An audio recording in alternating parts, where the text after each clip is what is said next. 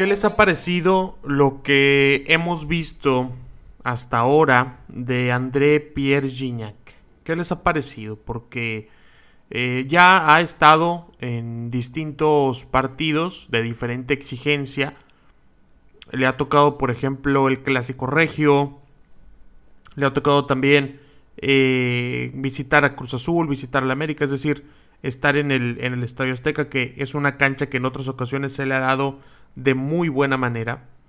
Y la verdad que, que en lo personal, no sé qué opines tú, pero no termina de convencer. Esta temporada le ha tocado jugar contra León, ha estado contra Monterrey, contra Pumas, Cruz Azul, Pachuca y América.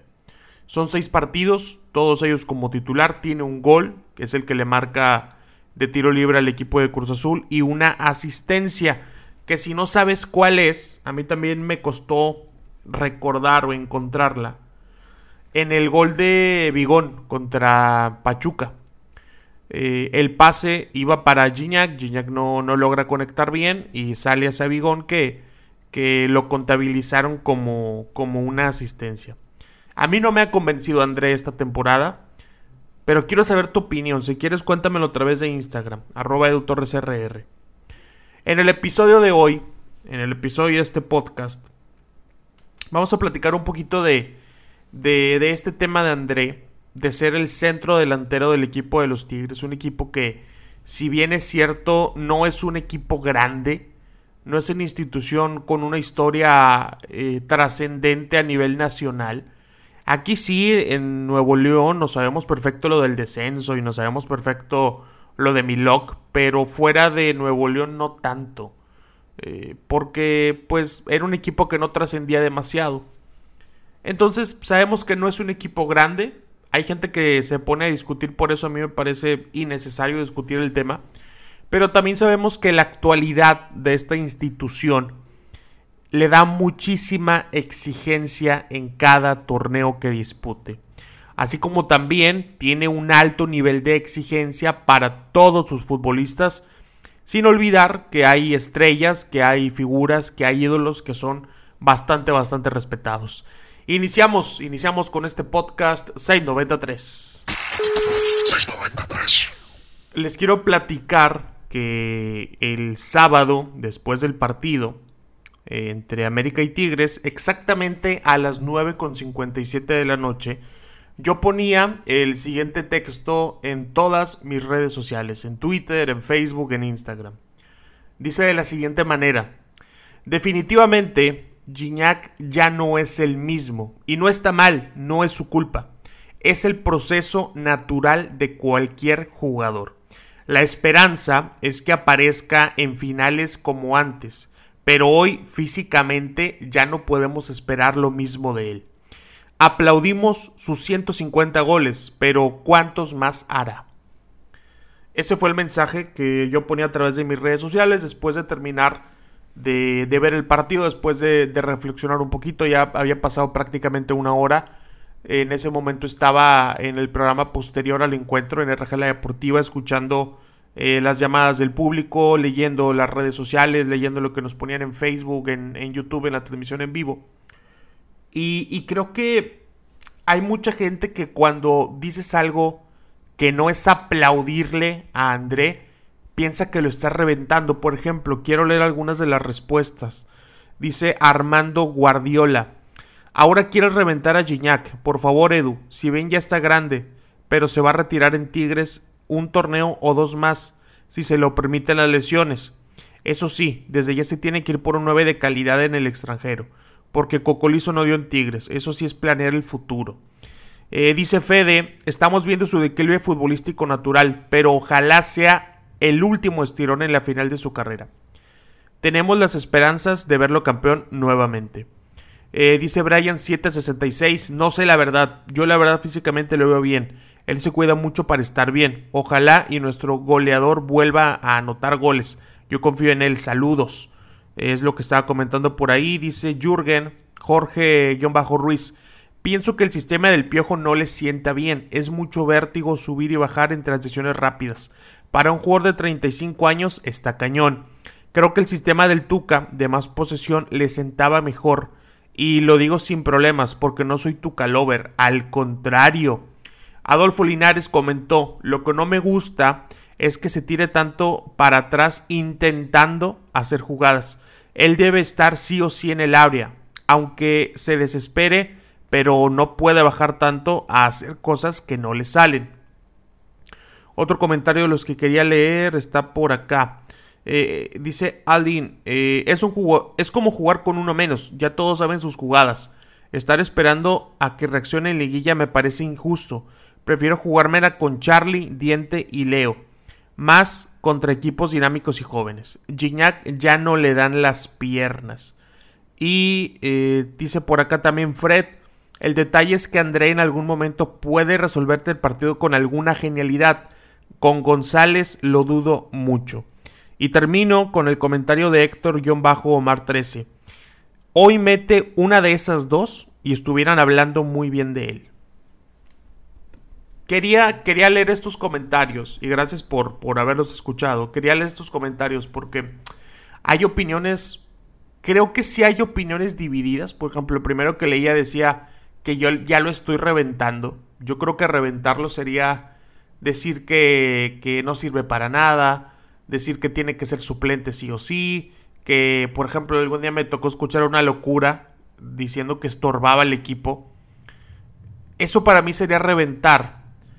Y entiendo que André es una es una persona o una personalidad en Tigres que siempre va a ser protegida y se lo ganó. Ha hecho goles importantísimos. Tenemos ahí un episodio donde hablamos de sus cinco goles más importantes con este equipo, como el de Los Ángeles, el de Palmeiras, el del Inter de Porto Alegre, el de Pumas, goles importantísimos.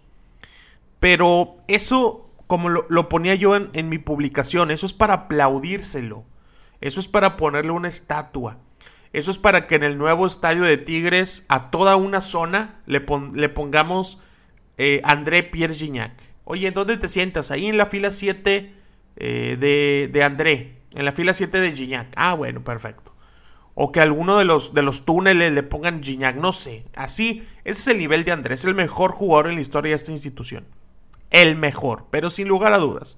Si alguien duda de eso, la verdad que espero que sea solo por Nahuel Guzmán, porque fuera de esos dos, no, no hay otro que sea el mejor de, de este equipo.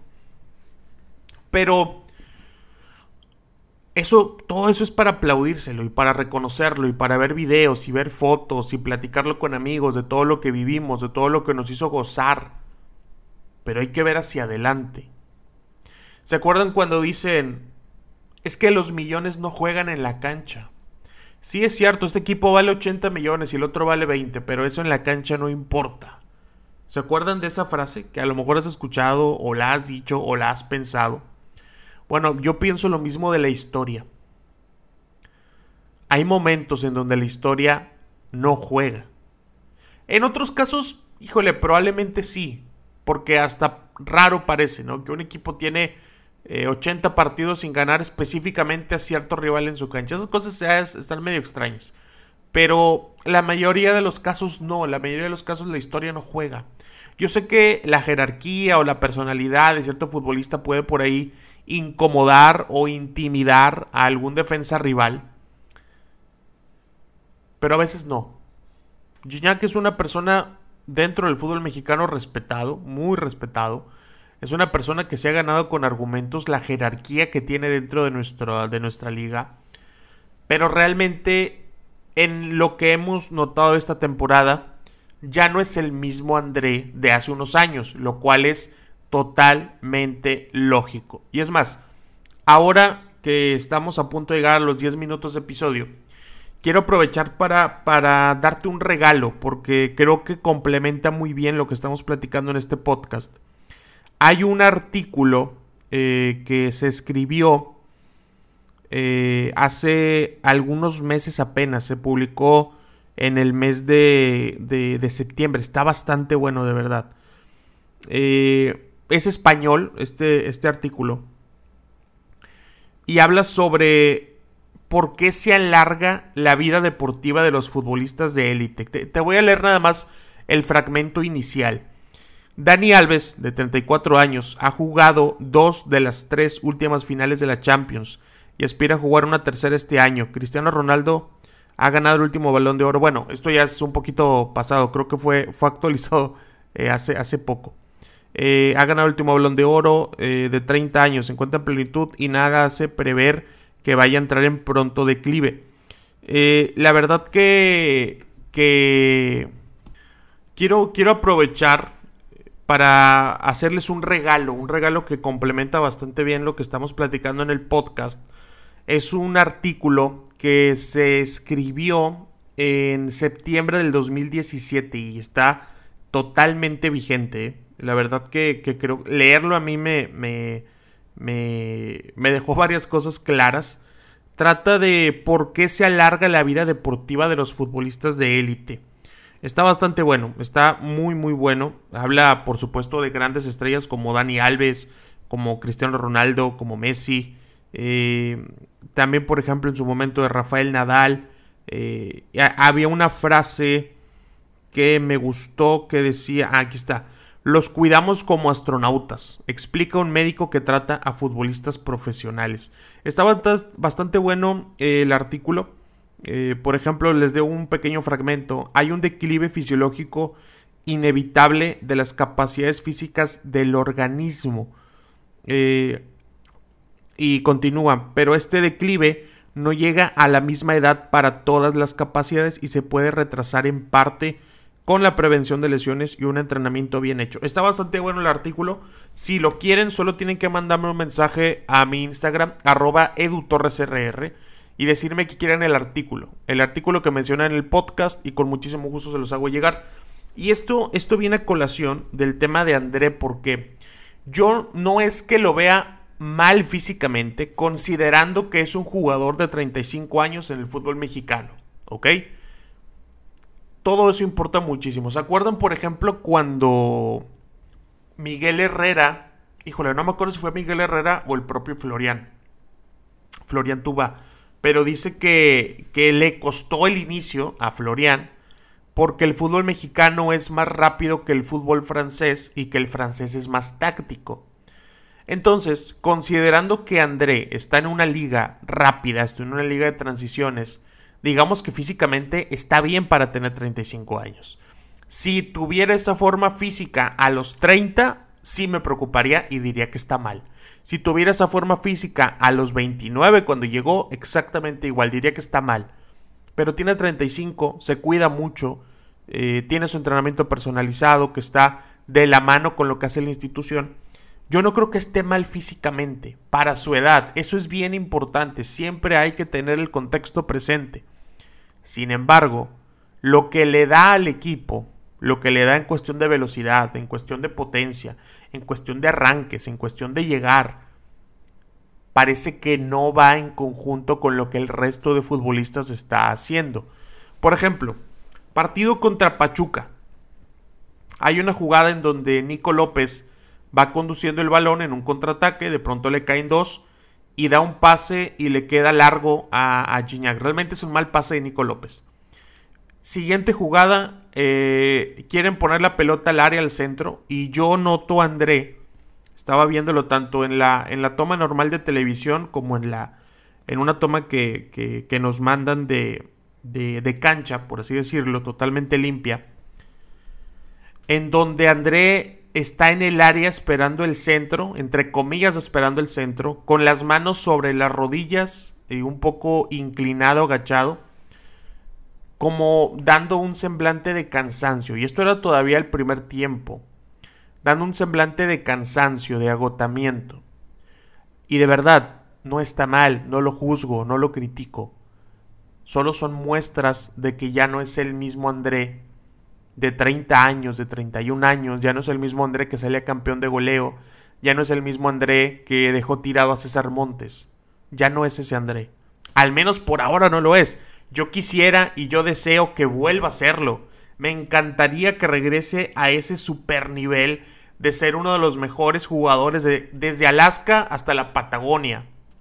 Que sea esa clase de jugador, ese futbolista que fue a la Eurocopa, ese jugador a mí me encantaría volverlo a ver, me fascinaría, estaría encantado pero no estoy seguro que pueda volver a pasar. Sabemos perfectamente que Tigres es un equipo más rápido, todavía tiene la pelota, todavía tiene más tiempo de posición que el rival, igual que con Tuca Ferretti, pero está cambiando la velocidad de la transición, está cambiando eh, la cantidad de pases entre líneas, ahora se dan más. Y André llega a momentos en donde como la pelota no le llega al área para rematar, para finalizar, se sale, que es lo que leí hace un momento en, en alguno de los tweets que me han mandado se sale mucho del área. Se sale y lamentablemente, al menos por ahora, no aporta. Insisto, no sé si en liguilla la va a romper, espero que sí, espero que aparezca en cuartos, en repechaje, en semifinal, en final, que salgan campeones, a mí me encantaría, pero no, ya no estoy tan seguro. ¿Se acuerdan también de otros torneos en donde iba cerrando la temporada y André gol en Querétaro, gol en Cruz Azul, gol de aquí, gol de allá y así, y así, y desde derecha y desde fuera del área y una combinación con Vargas y una combinación con Sobis y con el Chuco Sosa? Hoy parece que no se alcanza a combinar con nadie. Hoy parece eso. Y ojalá, por ejemplo, también que el regreso de Florian Tuba, cuando el campeón del mundo, el único campeón del mundo activo eh, en el fútbol mexicano. Ojalá que ojalá que se conecten y que lo hagan muy bien, en serio, lo espero. Pero tampoco estoy seguro, porque no veo los argumentos para que eso ocurra en el corto plazo. Gignac no es mal jugador, yo no pienso que se tenga que retirar. Me dio mucha risa que el sábado que ahorita les comentaba en RGL Deportiva me habló una persona es que tú estás diciendo que Andrea se tiene que retirar. Híjole, la capacidad que tienen algunos de distorsionar los mensajes es, es apasionante, en serio. Me, me, podría pasar todo un día escuchando y leyendo esa clase de distorsión que le dan a los mensajes que se envían. Andrés es un gran jugador, pero creo que ya no está para 90 minutos. A mí me daba la impresión que tuvo que haber salido de cambio contra, contra el equipo de, de, de América. Me da la impresión que tuvo que, que ser así. Esta temporada ha estado, eh, ha salido de cambio, mejor dicho, en dos ocasiones. Le ha tocado abandonar el terreno de juego en dos ocasiones de las seis que ha, que ha disputado. Y yo no lo veo mal, ¿eh? Yo creo que, que si la situación así lo amerita, si la situación así lo pone, adelante. Eh, primero está el bien del equipo, primero está un jugador que le pueda dar al colectivo lo que necesita en ese momento. Ahora también, hay algunos comentarios que dicen, si hubiera metido la que tuvo, estarían hablando totalmente distinto. Tienes toda la razón, es cierto. Probablemente si, hacía ese gol contra Rayados, el atajadón de Andrade que luego pegan el poste, si metía ese golazo contra Pumas, eh, que también pegan el travesaño, si eh, hubiera hecho el mano a mano que tuvo contra Pachuca, si hubiera hecho el gol que le ataja a Memo Ochoa, un atajadón, estaríamos hablando de otra historia, es cierto. Pero, pero les digo una cosa, no fueron goles. No fueron goles. Hay que ver la realidad. Hay que ver las situaciones como son al día de hoy. A mí también me encanta hablar de supuestos, a mí también me encanta ver eh, proyecciones de lo que puede ocurrir, me fascina, me encanta, lo disfruto y hacer alineaciones y esto y el otro, me divierte un montón. Pero la realidad es otra. La realidad es que hablando solamente de liga, André en todo el 2021, desde el primero de enero hasta el día 25 de octubre que estoy grabando esto, tiene cuatro goles y todos en pelota parada. Que yo sé que valen igual. No te desgarres las vestiduras. Sí, el penal vale igual, sube igual el marcador. El tiro libre también sube al marcador, exactamente lo mismo. Si metes cinco goles quitándote a 10 y metes cinco goles de penal, en la tabla de goleo va a salir exactamente igual. Yo lo sé. Pero no me vas a decir que estábamos acostumbrados a otra cosa con André. ¿O a poco ya se te olvidó cómo recortaba? ¿A poco ya se te olvidó cómo se desmarcaba? ¿Ya se te olvidaron los tiros desde fuera del área con pelota en movimiento? ¿Ya se te olvidaron? ¿No los extrañas? ¿No te das cuenta que ese André al día de hoy no está? no se trata de reventarlo, no se trata de demeritarlo, se trata de ver cómo está la situación actual del jugador. Y lo peor del caso es que sí, André no está en su mejor momento futbolístico. Pero el suplente tampoco. el suplente incluso se podría decir que está un poquito peor. Carlos González falla todo. Todo, todo, todo, todo, todo. Todo, todo, todo, todo. Lo que es fallable, ahí está Carlos González. Listo para ponerla arriba, listo para no llegar, listo para bajar el balón, un pase de Nahuel y le termina quedando el contención contrincante. Ese es el tema ahorita. Y poner a Nico López de centro delantero, pues Nico López de 9 brilla menos que un zapato de gamuza. Él es media punta, él es llegador, él es segundo 9 como le quieran llamar, pero de centro delantero no es. A mí me, me encantaría y sigo esperanzado con que André Pierre Gignac recupere el nivel que algún día le conocimos. Es muy difícil. Eh, e insisto, yo creo que el, el, artículo que les comenté hace un ratito, si gustan mandarme, mandarme mensaje directo en Instagram, arroba edutorresrr, eh, ahí se los hago llegar para que le den una leída. Yo creo que sí es muy difícil que ocurra, pero con Gignac todavía mantenemos la esperanza de que aparezca en los partidos más importantes, de que aparezca en, en, las semifinales, en cuartos de final, que le dé a Tigres el pase en el repechaje, como pasó contra Toluca el año pasado, que con goles de André pasaron el repechaje. Yo sigo esperando eso. Porque también podremos decir que no es tampoco un tema de o mejor dicho, no es solo un tema de sistema de Miguel Herrera, que si bien es cierto influye, es un, es un equipo más veloz. Pero con el Tuca Ferretti la temporada fue. La temporada pasada fue un poquito de lo mismo. Yo sé que hay gente que me va a decir, el tema del Mundial de Clubes, es cierto, tiene todo el mérito, los goles que metió, los goles de penal y, y el gol en, en tiro de esquina, segunda jugada. Tiene muchísimo mérito haber hecho lo que logró ahí, hacer historia. Pero también hay que recordar que cuando hay situaciones extraordinarias, como un Mundial de Clubes, como una Copa del Mundo, una Copa Libertadores, un clásico, por naturaleza humana, el rendimiento, la motivación, el enfoque aumenta. Y con Tigres aumentó muchísimo. Hay que recordar que luego vienen a la Liga Mexicana y, y les toca cada cosa. Pierden con Cruz Azul, pierden con Toluca, pierden con Mazatlán eliminados del repechaje con el Atlas. Y ahí estaba André Pierre Gignac. Ahí estaba. Aunque en muchos partidos parecía que no. Aunque en muchos partidos ya no resolvía como solía resolver. Y eso es lo que extrañamos de él. Y esa es la crítica. No a su historia, no a sus logros, no a, no a sus récords, no a la personalidad, no al ídolo. Al momento. Al momento que no es el mejor.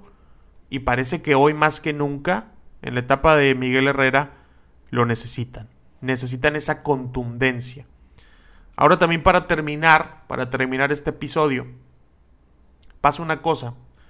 Porque con Gignac siempre existió esa dependencia. Y, no me van a decir que no es cierto, porque sí pasaba. Sí, sí se notaba mucho cuando, cuando él no jugaba. Pero esta temporada, pues no se ha notado demasiado en el tema de puntos. Mucho tiene que ver Nico López. Yo no sé dónde estaría Tigres si Nico López no se hubiera lesionado. Andaba muy bien físicamente y futbolísticamente. Y está bien que comience a haber ese, ese recambio generacional en la responsabilidad de los goles. Lo necesita el equipo. Necesita que otro jugador se eche el equipo al hombro cuando sea necesario. Gignac seguramente en algún momento volverá. Yo, yo no creo que siempre vaya a estar así en el nivel futbolístico. Estoy seguro que en algún momento va a volver. Estoy totalmente seguro. Esto ya es un tema de confianza, hasta un tema de fe, si lo quieren ver así. No, no soy una persona de mucha fe, pero en, en Andrés sí creo. Sin embargo, cuando las cosas no andan bien, se tienen que señalar. Así como, como aplaudimos y como lo coreamos en el estadio, también cuando anda bien, pues hay que, hay que, hay que decirlo. Ojalá que vuelva pronto y ojalá que se quede lejos de la cifra de 150 goles, que llegue a los 170, a los 180 y que le hagan mucho bien, mucho beneficio al equipo de Tigres. Gracias por haber escuchado este episodio del podcast 693. Mi nombre es Edu Torres. Te agradezco muchísimo en serio que le hayas picado play en Spotify. Queremos eh, ir subiendo lugares en el top de podcast de deportes. Eh, también si lo puedes compartir estaría excelente. Si lo compartes en Instagram, en Twitter, en Facebook, en grupos de WhatsApp, te lo agradecería un montón. Gracias por habernos escuchado y eh, estamos aquí en la próxima emisión, en el próximo capítulo de este podcast 693.